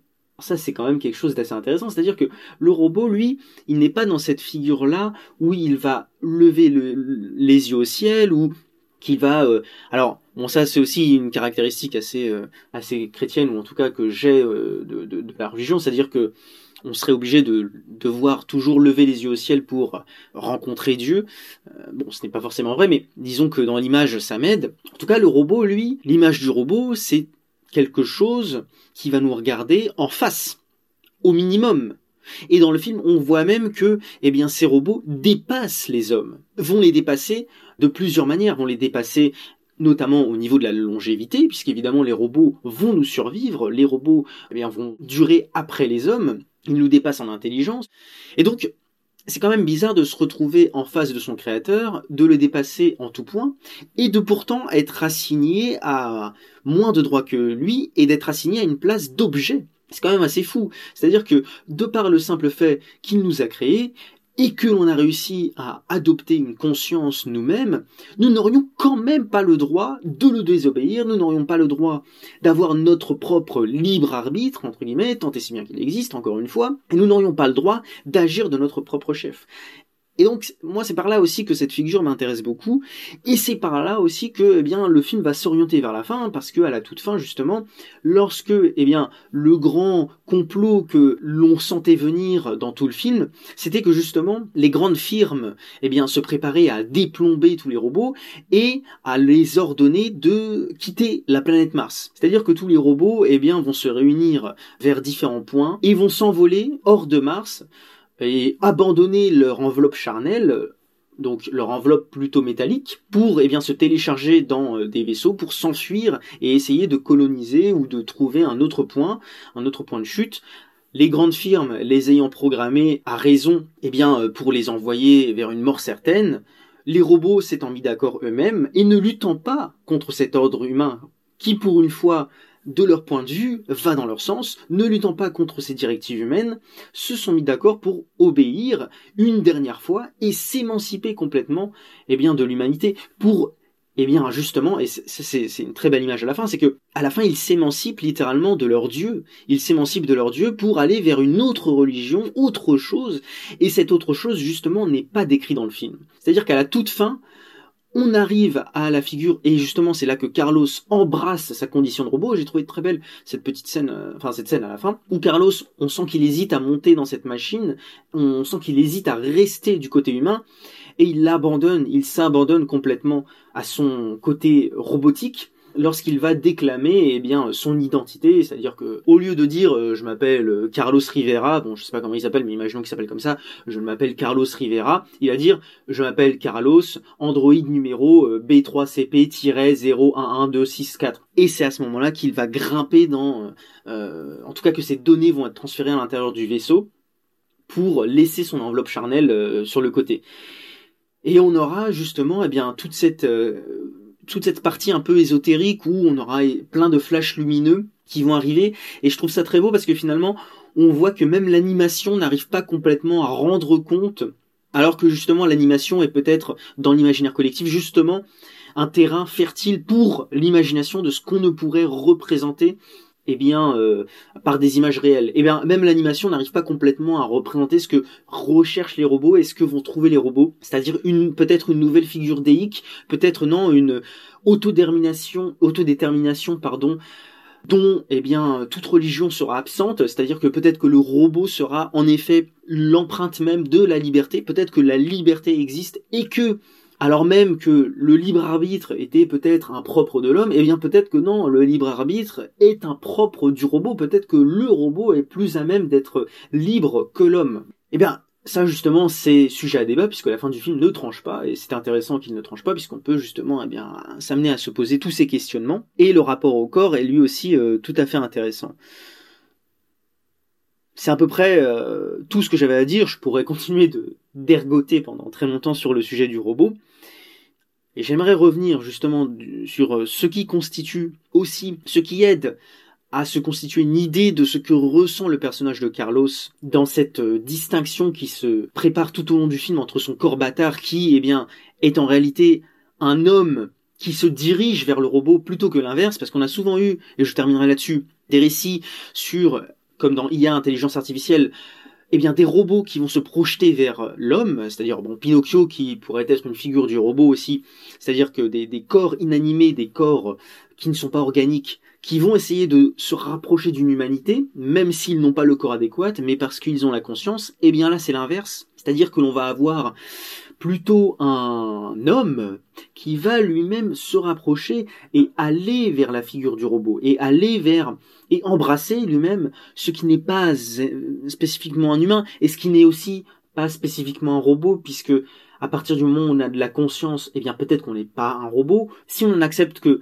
avec une conscience, eh bien, on n'est quand même pas un humain, ça veut dire que l'on révoque aussi un peu des cartes et que finalement la conscience n'est pas le seul facteur, n'est pas un unique facteur, cet unique facteur qui suffit à faire de nous un humain. Et peut-être que un robot, donc une enveloppe de métal avec une conscience, ne suffit pas à faire d'elle quelque chose qui se rapproche d'un humain à minima eh bien cette figure-là qui va se, se développer, elle est aussi aidée par l'animation. Et donc c'est sur cette dernière partie que l'on va s'attaquer quand même à, ce qui fait la particularité et tout le piment du film.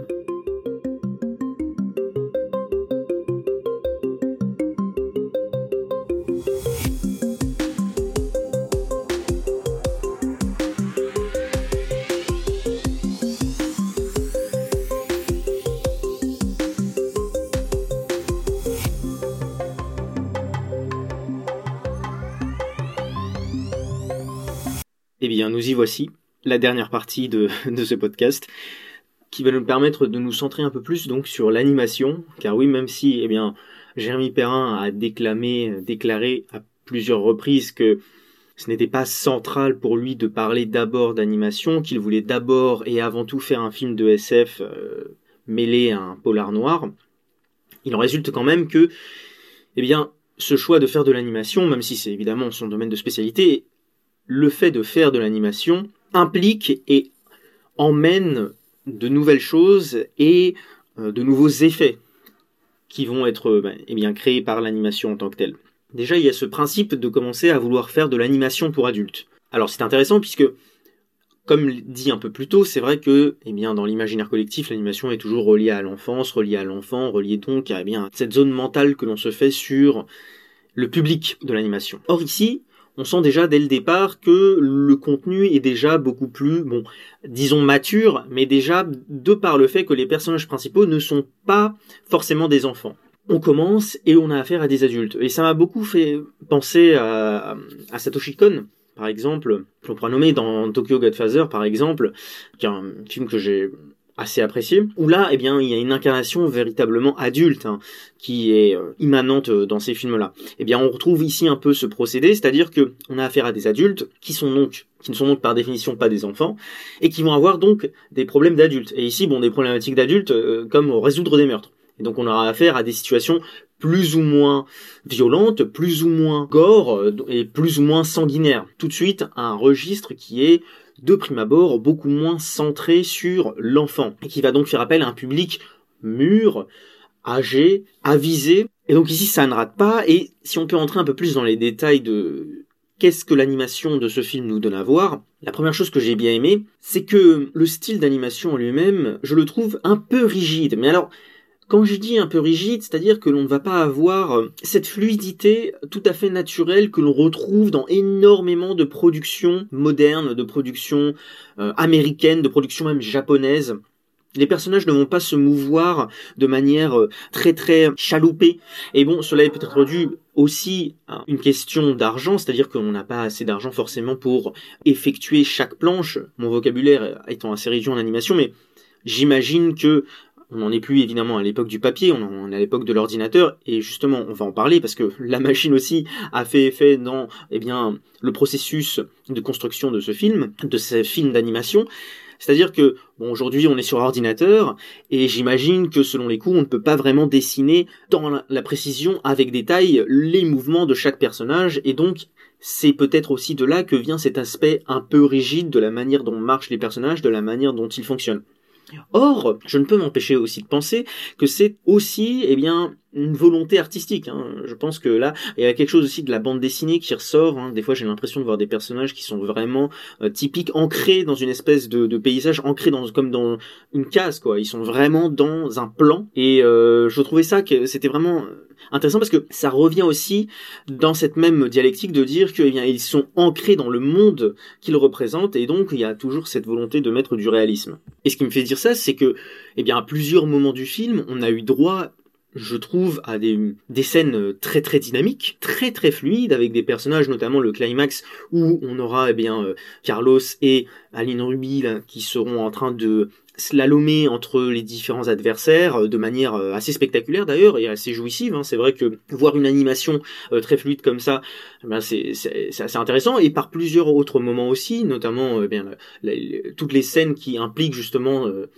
cette perspective d'action. Ces scènes-là ont, eh bien, je trouve, été assez réussies et sont assez dynamiques. Et on sort justement de ce cadre un peu rigide. Alors, vous me direz que c'est peut-être aussi dû eh à euh, une certaine obligation au niveau du budget, donc euh, respecter les coûts, parce que je suppose qu'ils n'avaient pas budget infini, sachant qu'un film d'animation coûte de base très très cher, il fallait aussi faire des choix. Et donc ils ont sûrement voulu garder eh le plus de temps et mettre le plus d'options euh, bien pécuniaires dans les scènes qui étaient spectaculaires. Néanmoins, je pense aussi que c'est quelque chose donc qu'ils savent faire et c'est quelque chose qu'ils ont décemment décidé de ne pas faire sur certaines scènes où je trouve que les personnages, voilà, sont posés dans un cadre et où il y a une certaine euh, rigidité, un certain silence. Je reviens sur la scène par exemple de la découverte du corps du robot qui était recherché donc euh, par euh, Aline et, Carlos et le moment où Aline arrive et qu'elle se rend compte eh bien qu'elle ne peut pas entendre la conversation puisqu'elle n'a pas été invitée dans la conversation Zoom, on va dire. Eh bien, ce plan, je le trouve euh, très très euh, très très plat dans le sens où il n'y a pas beaucoup d'action à l'écran et justement parce que tout est rigide pour montrer eh bien qu'il y a une espèce de suspension. Il y a juste le son qui arrive du côté droit avec cette habitante qui parle de ce qu'elle a vu, etc. Jusqu'au moment où on va comprendre qu'il y a là autre chose. Et cette autre chose, justement, est permis eh bien, par euh, le silence qui a été mis sur la scène et par une certaine rigidité, c'est-à-dire qu'on a l'impression qu'il y a un suspens, et on se rend compte justement qu'après, eh bien, non, il y avait de l'action depuis le début, en tout cas de l'action par euh, le phrasé et non pas par l'image. Et c'est encore plus intéressant de voir ça puisque le cinéma est le lieu où l'image est reine, et encore plus dans l'animation qui justement ancre encore plus cet aspect de dire, eh bien, tout ce que vous voyez, c'est ce que nous avons dessiné, c'est ce que nous avons animé, et par des principes euh, divers et variés. Avant c'était l'écriture, maintenant bon les ordinateurs, euh, enfin les dessins, les ordinateurs, etc. Que sais-je encore. Là, ce n'est pas, ce n'est même pas filmé. C'est on a dessiné à propos pour vous montrer quelque chose. Et là, justement, on ne dessine pas. C'est difficile de dessiner l'écriture, mais justement, on va jouer avec ça. Et cette rigidité aide à jouer avec euh, ben, ce principe, et ça a un aspect intéressant dans la mise en scène. Donc, il y a aussi cet effet contre-pied qui est intéressant et qui nous fait élever un peu plus ben, dans, des, euh, dans des sphères peut-être euh, plus, plus adultes aussi.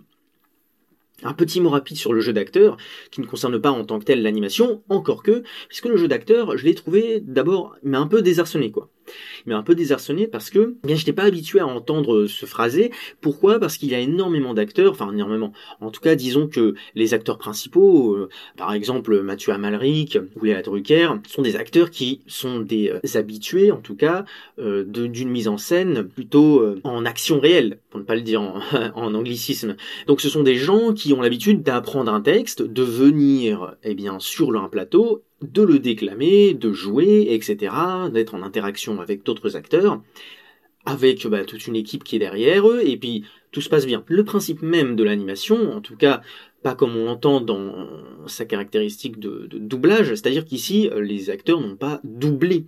Les acteurs n'ont pas doublé, le doublage c'est relié à spécifiquement lorsque, eh bien par exemple, on adapte une version qui n'est pas de la version du pays d'origine, c'est-à-dire que Typiquement, les Disney et les Pixar, quand on les adapte, eh bien on va prendre la version initiale et on va juste euh, la doubler, c'est-à-dire qu'on va avoir le fameux texte qui défile, hop, le laser qui va se cadrer par rapport au texte, et à partir du moment où le texte va arriver au niveau du laser, bam, on va débiter, et on va avoir aussi tendance à avoir ce surjeu C'est-à-dire qu'on va, on va pas parler normalement, mais au lieu de dire une phrase banale du style euh, Oh, bah, ce matin j'ai été acheter le pain, on va dire Ce matin j'ai été acheter le pain. Donc, voilà, pour le faire très très mal, mais euh, Dieu merci, je ne suis pas doubleur non plus. Et bien ici, j'étais un peu désarçonné parce que justement on ne retrouve pas cette fameuse patte du doubleur classique, c'est-à-dire du doubleur un peu en surjeu, du doubleur qui chauffe et qui fait incarner avec des gros traits les personnages qu'il modèle avec sa voix. Ici, ce n'est pas du tout le cas. Ce n'est pas du tout le cas parce que ce sont donc des acteurs qui viennent d'un autre monde. Et donc, ils vont jouer de manière beaucoup plus posée. Ce qui va encore une fois ramener eh bien un, certain naturel dans le film. Et j'ai trouvé ça aussi intéressant parce que au lieu, eh bien, justement, de faire comme les doubleurs de profession qui vont doubler un film dans leur langue natale, ici, on est déjà dans notre langue natale et donc on va faire ce que justement tout film d'animation fait à la base, c'est-à-dire que l'on va enregistrer la voix des comédiens et ensuite on va dessiner par-dessus. Ce qui est tout à fait logique puisque il est plus simple de dessiner par-dessus des intentions, par-dessus des prises de voix, par-dessus une personnalité, et aussi pour caler eh bien euh, tout ce qui est euh, la synchronisation labiale. Et ici, le fait d'aller chercher des acteurs donc reconnus, mais des acteurs qui ne sont pas habitués à eh bien l'animation, ou en tout cas à incarner des personnages en animation, ça donne tout de suite quelque chose d'intéressant parce que j'imagine que ceux-ci ont été désarçonnés. Et avoir des acteurs désarçonnés qui jouent ce genre de personnage, ça donne tout de suite quelque chose de plus vrai, quelque chose de plus cru. Pourquoi? Parce qu'ils ne vont pouvoir pas user de leurs artifices habituels euh, de surjeu. C'est-à-dire que très souvent, enfin très souvent, certains acteurs, quand ils arrivent dans des, euh, dans des rôles, je pense notamment, clairement, un exemple qui me vient en tête et qui moi m'a fait sortir de...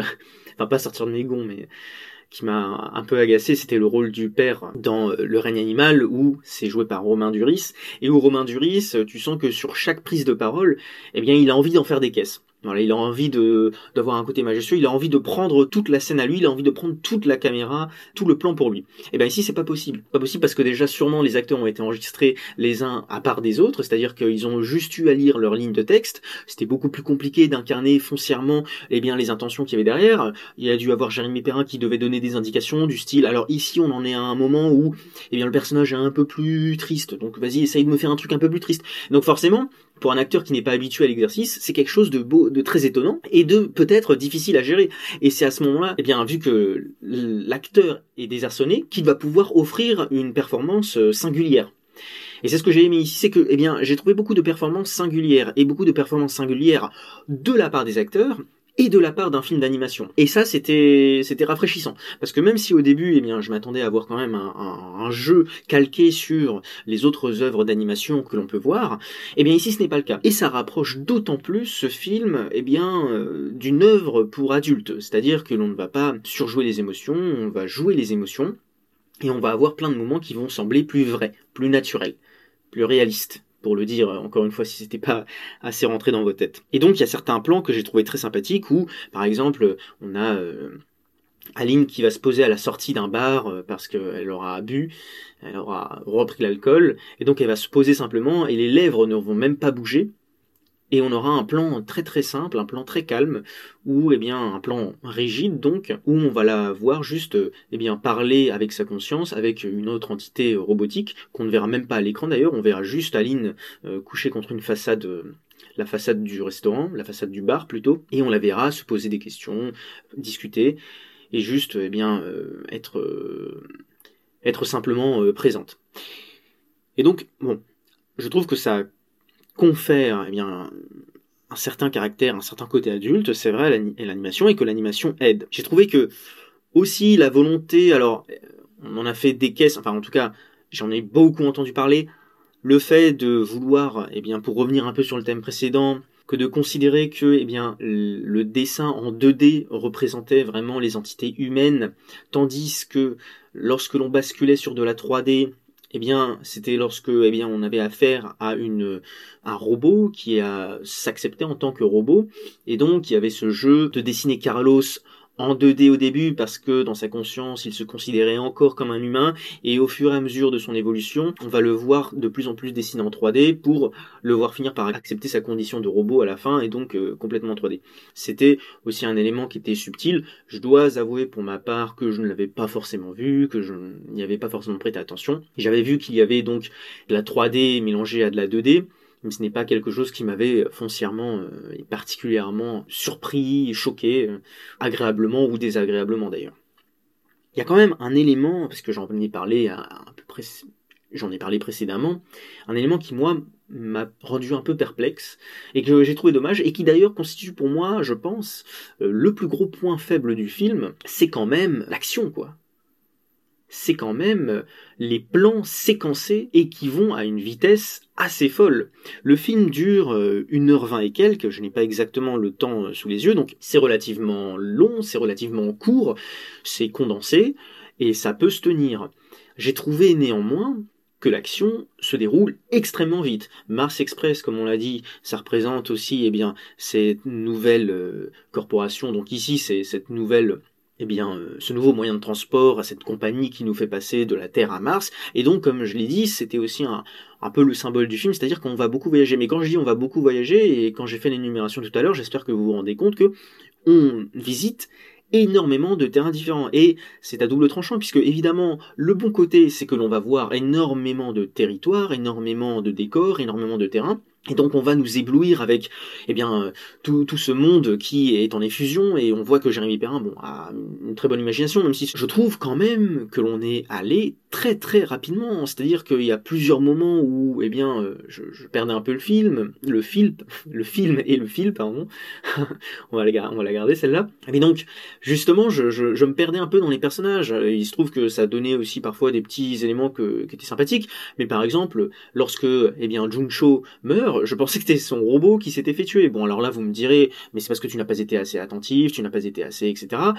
Pareil pour son père, lorsqu'il arrive la première fois, on se concentre un peu sur lui en se disant que, eh bien, euh, il a l'air assez euh, militaire dans ses mouvements. La deuxième fois que Aline le voit, on apprend finalement qu'en fait, eh bien, ce n'était pas le vrai père qui lui avait rendu visite, mais c'était sûrement un agent de la des corporations, un robot, que sais-je encore. On ne revient pas dessus et on passe très très vite. C'est-à-dire qu'on n'a même pas le temps de se poser. Et je trouve ça très dommage, puisque, comme je le disais précédemment, et peut-être que je me contredis un peu, c'est que il y avait cette volonté, je pense, de mettre des plans assez rigides, assez ancrés, et malgré tout, ces plans ancrés, on n'en profite pas assez. On n'est pas assez penché sur ces, ces séquences-là. Et justement, si j'utilise le mot séquence, c'est peut-être pas une si bonne nouvelle que ça, parce que c'est vraiment ce qu'on a. C'est-à-dire qu'on a plein de séquences. C'est très cuté. C'est très coupé.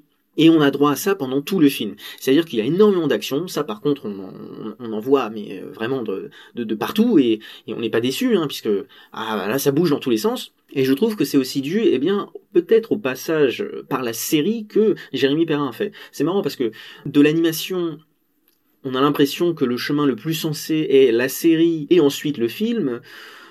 Alors que lorsque l'on parle de prise réelle, on a l'impression qu'en ce moment, la prise réelle, on commence par faire des films et ensuite on bascule vers la série. C'est marrant qu'il y ait quand même cette euh, conjoncture au niveau des, des chemins, cette conjoncture inverse du coup.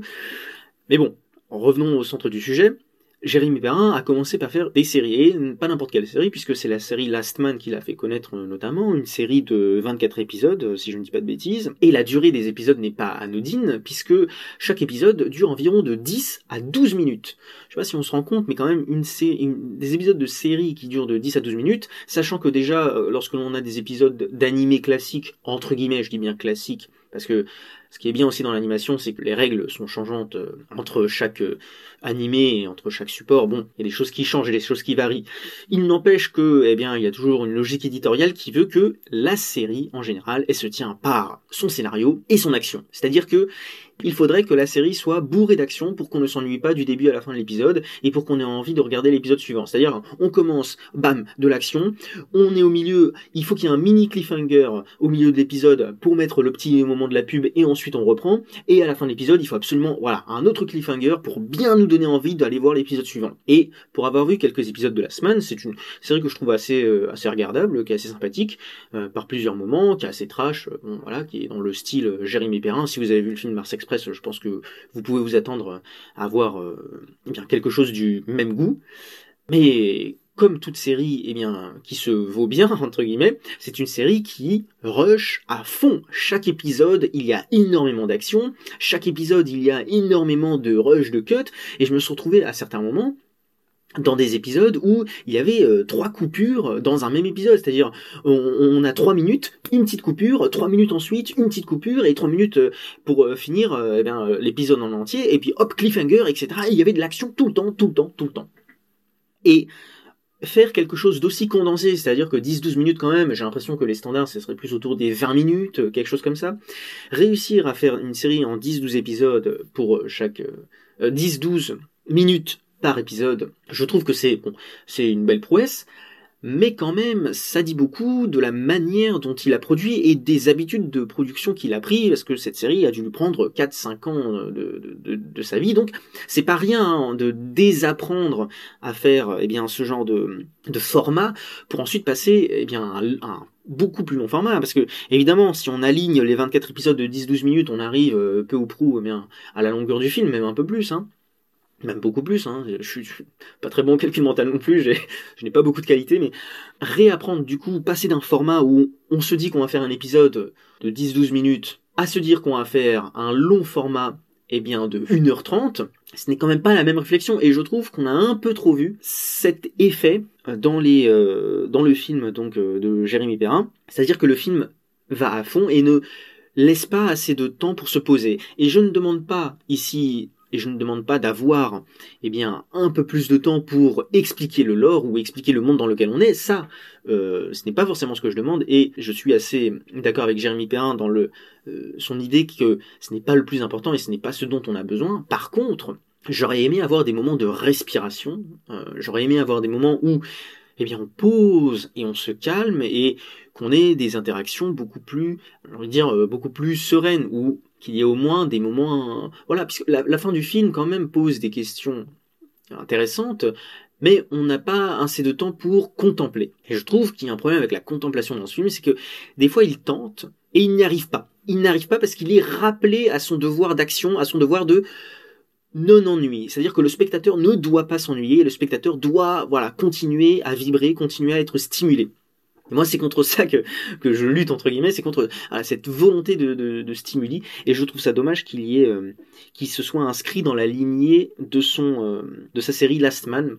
qui n'est pas la seule qu'il a faite d'ailleurs, euh, mais bon, c'est, c'est l'exemple qui est le plus frais en tête, et donc, il aurait pu gagner à réduire, eh bien, la voilure, même si on voit quelques prémices là-dedans, j'espère qu'il, qu'il fera d'autres films, j'ai entendu dire qu'il était déjà sur un projet un peu plus fantastique euh, euh, de ce que j'ai entendu, euh, peut-être sur Paris. Bon, on va voir ce que ça donne. Eh bien, j'espère que l'on qu'on le verra d'autant plus calme dans eh bien, son second film qu'il n'a été énergique dans ce premier. Et en tout cas, quoi qu'on en puisse dire, je trouve malgré tout que son animation, avec un style aussi particulier et prometteuse, qu'elle ne demande qu'à évoluer encore pour arriver vers quelque chose de plus posé. C'est à peu près mon avis sur, euh, l'animation dans, dans Mars Express. Voilà, je pense qu'on arrive finalement au bout eh bien, euh, de cet épisode. J'espère que il vous aura plu. On aura essayé d'observer en quoi le genre de Mathieu Perrin était vraiment très important pour lui, que la RDCF ce n'était pas seulement un objet et qu'il voulait construire un monde vraiment plausible. Et on a vu que ça avait servi, eh bien, la mise en scène, que ça avait apporté des plans intéressants, des plans intéressants qui ont aussi été confortés, eh bien, dans le monde, dans le vivier euh, dans lequel il a plongé ses personnages, un vivier capitaliste, donc une continuité encore une fois euh, du monde dans lequel nous évoluons, avec toute eh bien, euh, cette idée du robot, toutes ces réflexions sur le robot qui ont été amorcées, et tout cela est bien soutenu par l'animation qui est quand même eh l'outil principal de ce film. Dommage simplement qu'elle ait été un peu trop dynamique et qu'elle n'ait pas laissé plus de temps, de moments de respiration, car le film en serait sorti grandi, je pense. Néanmoins, c'était très sympathique, c'était étonnant. Je vous remercie en tout cas d'avoir suivi cet épisode. Je vous retrouve bientôt pour eh l'étonnement numéro 3. En attendant, je vous souhaite une bonne journée. Allez au cinéma. Ciao